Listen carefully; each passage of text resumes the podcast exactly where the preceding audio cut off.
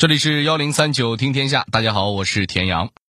这两年呢，新冠疫情盛行，像什么做核酸呀、抗原检测、方舱医院这些新词儿呢，大伙儿也慢慢熟悉了。不，我想跟您说的是，您知道吗？这里头的词儿虽然听上去很新，但可不全是现代人的专利。比方说，早在一百年前的民国时期，就已经有了方舱医院，您信吗？哎，那时候也没有新冠，建方舱干嘛呀？那时候的方舱和咱们现在建的又有什么不一样呢？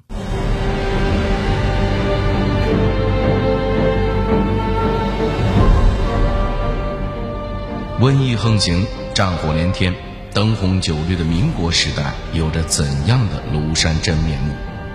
官府撒手，民间牵头，方舱医院靠谁添砖加瓦？推诿扯皮忙，救人忘光光。二点五个亿在手，为啥还办不了事儿？医术高明，收费透明，口袋空空的穷人怎么看病？幺零三九听天下，田阳跟您聊聊民国版方舱医院的故事。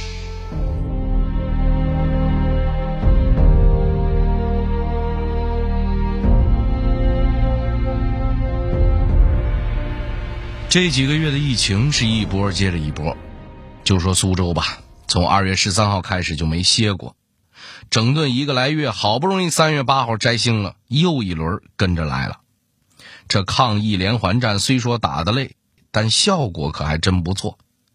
不过要提起抗疫，一百来年前的民国苏州人也有话要说。可能有人会有疑问了：一提起民国时代，大伙儿首先想到的估计都是优雅动人的民国风情。穿着西装旗袍、端着红酒杯的男男女女，花园洋房里吃西餐、弹钢琴的小资生活，还有十里洋场灯红酒绿的繁华喧嚣。历史爱好者或许还会再想到战争，烽烟滚滚，战火连天，多少英雄血染沙场。以上所有在这些年时不时流行的民国热里，都是热门素材。然而，就是在这样或迷人或紧张的民国时代，还有一段触目惊心的历史记忆，很少有人知道。从一九一一年辛亥革命到一九四九年解放，仅仅三十八年的中国现代史中，就记录了五十九次特大瘟疫。那民国的瘟疫到底有多恐怖呢？举个例子。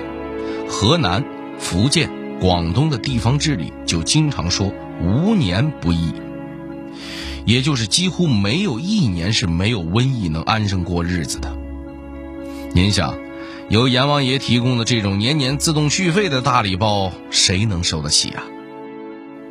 此外，不少民国小说里也都提过瘟疫这码事儿，比如有一篇叫做《疟疾》的小说，讲的是一个农村妇女得了疟疾却没钱治病。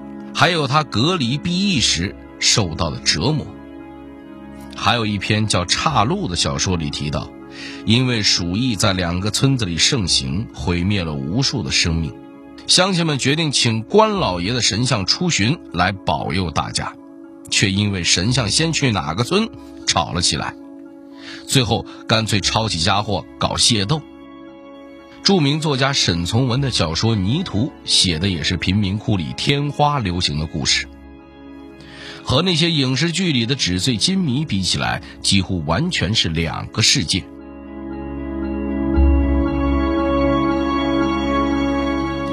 有人专门计算过，民国时期哪怕是光看鼠疫、天花、霍乱、伤寒等所谓的法定传染病带来的瘟疫，死亡人数超过一万的就有五十九次。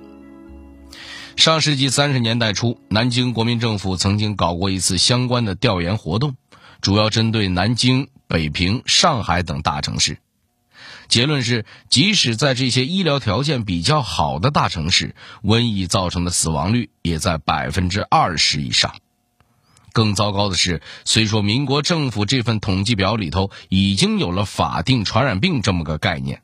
但当时兴风作浪的瘟疫可远比法定的要多得多，这些损失都还没记录。比如1928年湖南黄种症爆发，去世的多达三万人；1931年青海牛羊传染导致的瘟疫，造成26万多人死亡。到1989年，中华人民共和国规定了35种法定疫病，其中绝大多数都在民国时候捣过乱，像伤寒。白喉、猩红热、黑热病、回归热等等，都是民国时代的疫病大魔王，而且经常是一种传染病刚刚过去，另一种又紧跟着爆发，连喘口气儿的空档也没有。在这样的反复下，民国瘟疫的真实伤亡当然早就远远超过了所谓法定传染病的账面数字。根据学者估算。民国时期瘟疫造成的死亡人数占到了当时中国总人口的百分之六。那时候的瘟疫杀伤力究竟有多大？您不用想也知道。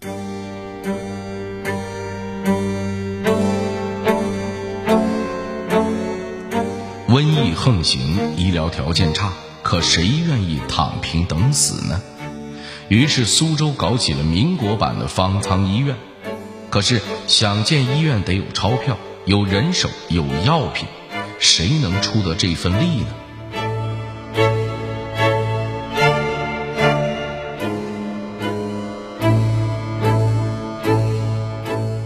清朝时，国家在疫病救治这方面基本没有固定制度，就看当地的父母官打算为老百姓干到啥程度了。说白了，封建时代的平头老百姓遇上瘟疫，要想指望官府，那全靠运气。好在官府虽然不给力，社会力量还是相当活跃的，医疗资源也还算充裕。有钱的捧个钱场，没钱的捧个人场，一定程度上也算补了补官府的漏洞。民国时虽说是不搞封建那一套了，可国民政府在这方面也没见得给国民们办了多大事儿。瘟疫防治还是老样子，由民间社团挑大梁，这一点在江南地区，特别是苏州体现的尤其明显。而其中不得不提的重要角色，莫过于十亿医院了。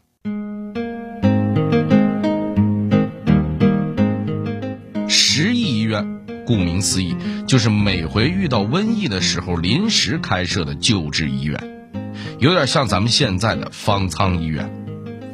为啥要设立十亿医院呢？您想想方舱，肯定就明白了。得病和没得的，要是一直生活在一起，用不了多长时间，一交叉感染，嚯，大伙肯定全完蛋。所以才建立了十亿医院，把感染的全搁一块隔离治疗。既然是十亿医院，当然有时间性了，一般也就是每年夏天瘟疫大流行的时候开上三四个月。过了瘟疫那股劲儿就关门。和官方的医院比起来呢，这些十亿医院不光形式灵活，还到处都有，是苏州十亿救治工作中的大功臣。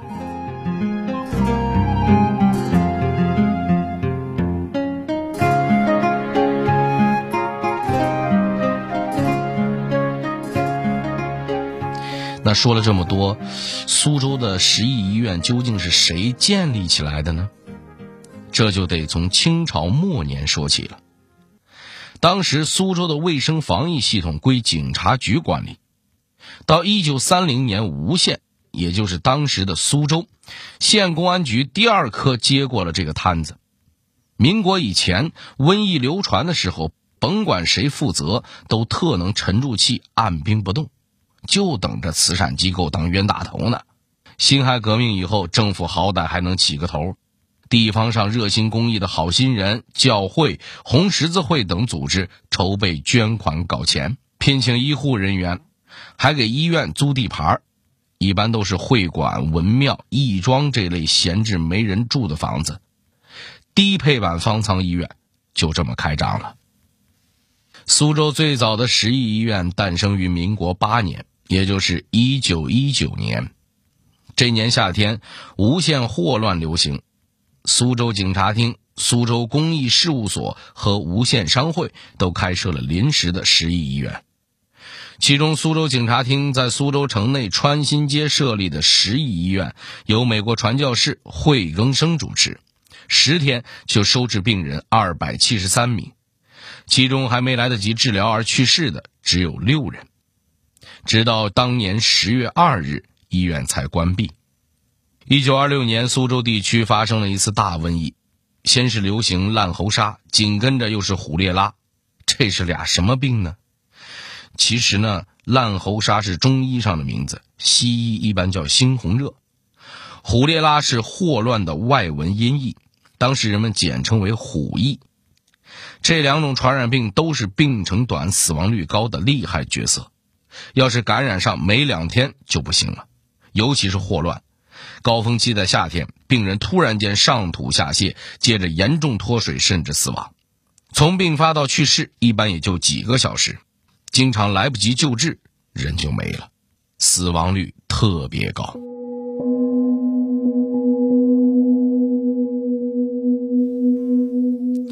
根据记载，当年七月下旬，苏州城虎疫肆虐。胥门外村子里有一户姓沈的人家，两口子带着十一岁的闺女来城里卖稻草。下午一点，小姑娘突然得了霍乱，路人给了药也没效果，两个小时人就没了。沈家娘子对着闺女的遗体大哭，没多久也开始上吐下泻。孩子爹请来的大夫还在路上呢，孩子妈也跟着去世了。前前后后还没一个下午，两条生命就这么没了。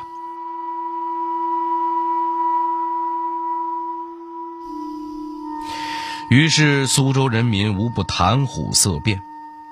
到了七月三十号，根据警察厅公布的数据，虎疫导致的死亡人数已经达到一百八十多，药罐子连夜煮着，街头巷尾还是连着死人。也就只有棺材铺子营业额大涨，狠赚了一笔。一九二六年的苏州为啥会赶上这么大的一场瘟疫呢？首先是老天爷不给面子。这一年江南地区的夏天特别热，直到八月中下旬还保持着白天三十九度、晚上三十六度的高温。天这么热还不下雨，河道也差不多晒干了沉没。成了蚊虫生长天堂。船工每次清理河道都能捞出一堆垃圾和动物尸体。当时还没自来水系统，老百姓一般都直接喝河水、井水。生活水源受到霍乱弧菌的污染，成了传播霍乱的罪魁祸首。其次，当时的人，尤其是贫苦劳动人民，基本没啥卫生概念，图省事儿直接喝生水，简直再正常不过了。本来河水井水就不干净，还没煮开就直接喝，那不是雪上加霜吗？有一个搞机器纺织的张小弟，天太热渴得不行，就喝了一杯冷茶，没一会儿就开始肚疼呕吐，到晚上十点来钟就没气儿了。再者那个时候街头巷尾的公共厕所都是露天的，大夏天太阳一晒。苍蝇蚊子到处飞，简直是病菌传播行业的一级劳模呀！再加上当时的病人去世了，也不会马上安葬，有把棺材停在家里，等到五七以后才出殡的传统。总之，林林总总各种原因，天时地利人和一个都不占，这波疫情自然越滚越大了。当时苏州医院的数量还很少，规模稍微大一点的医院总共也只能提供不到两百张的床位。这时候，民间团体和私人医院的作用就体现出来了。比如无锡红十字会设立的三处十亿医院，其中一家在常州路的县政府旧办公室，开诊一礼拜就收治了一千多号十亿病人，而且穷人也不用砸锅卖铁看病买命。医院只收取很低的出诊费用，药品免费。有一家志华医院还免费打防疫针。到十月中下旬，疫情终于逐渐退散，十亿医院也相继关门。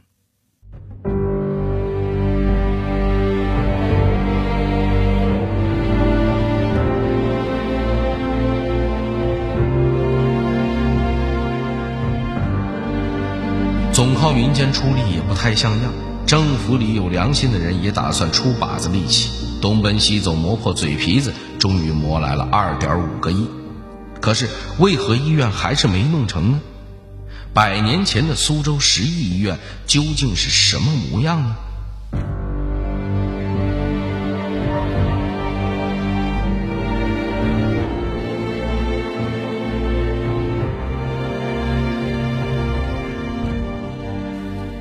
虎疫来势汹汹，政府倒是松快，除了让警察厅禁止沿街售卖不卫生的食品，抢了不少城管的活儿以外，没采取其他任何有用的措施。此后的二三十年间，苏州年年都有霍乱流行，其他传染病如天花、伤寒、痢疾、白喉等也不甘示弱。可全市竟然没有一家政府主办的专门防疫机构。民间自发办理的十亿医院，政府没说帮帮忙，还大言不惭的说什么官方督办，把功劳抢着安在自己头上，躺着吃白食儿。一九四八年，江苏省卫生处处长陈万里眼看着实在不像话，决定要在苏州设立一家永久性的传染病医院，提案交到吴县参议会进行审议。县财政却说：“咱今年啊没这项预算。”小破穷地儿也找不来这么多钱，正所谓一文钱难倒英雄汉，还是算了吧。陈处长只好以势压人，通过省卫生处再次督促，参议会才勉强通过，得了个训予筹设的结论。也就是说，赶紧给筹钱办理，但钱也没法凭空变出来呀。说白了，还是纸上谈兵。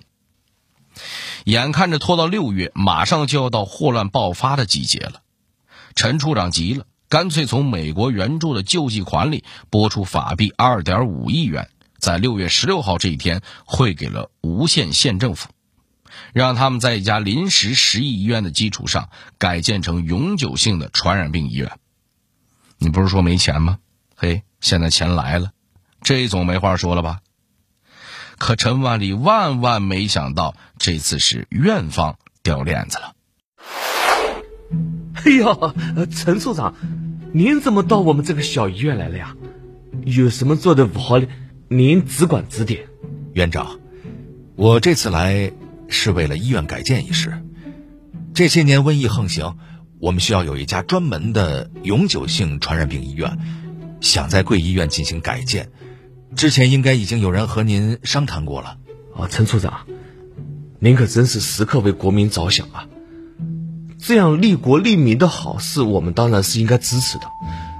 呃，只不过嘞，我们这家医院啊，本来属于无限救济院，啊，专门收容老弱孤寡和没有钱看病的人。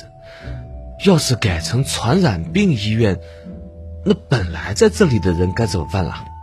可以转去其他救济院呀，我们不会不管这些百姓的。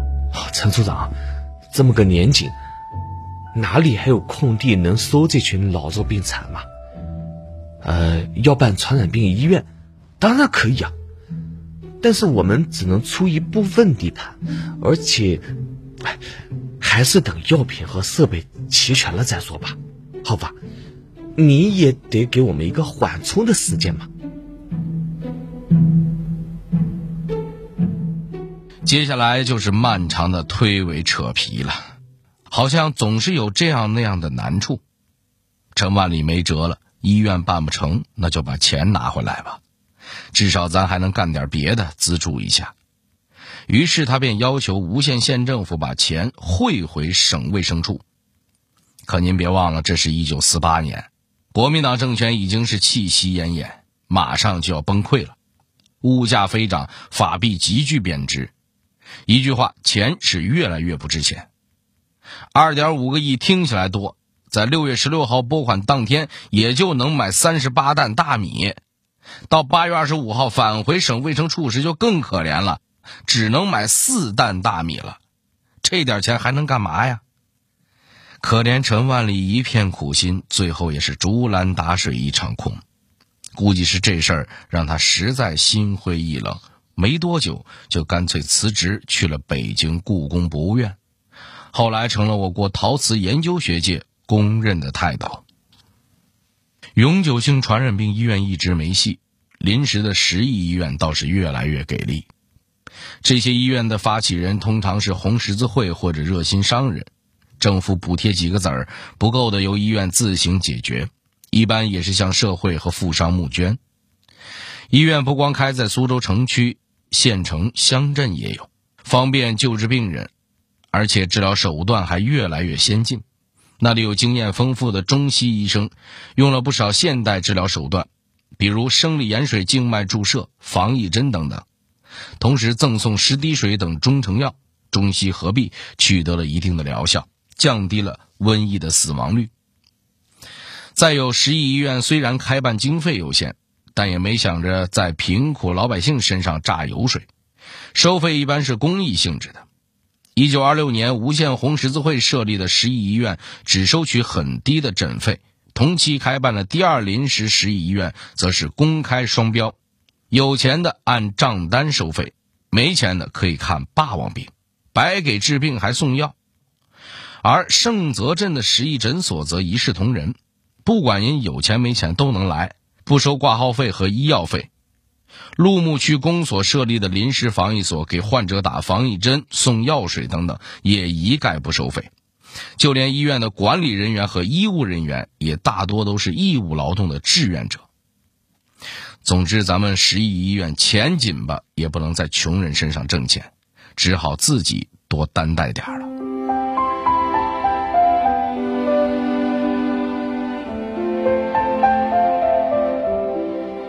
百年前的苏州，仅仅靠着国人自发组织的社会力量，尚且能在瘟疫中打拼一番，更何况百年后，咱们有着强大领导力和组织力的中国政府做依靠呢？相信这场抗击新冠疫情的战斗，我们一定能取得最终的胜利。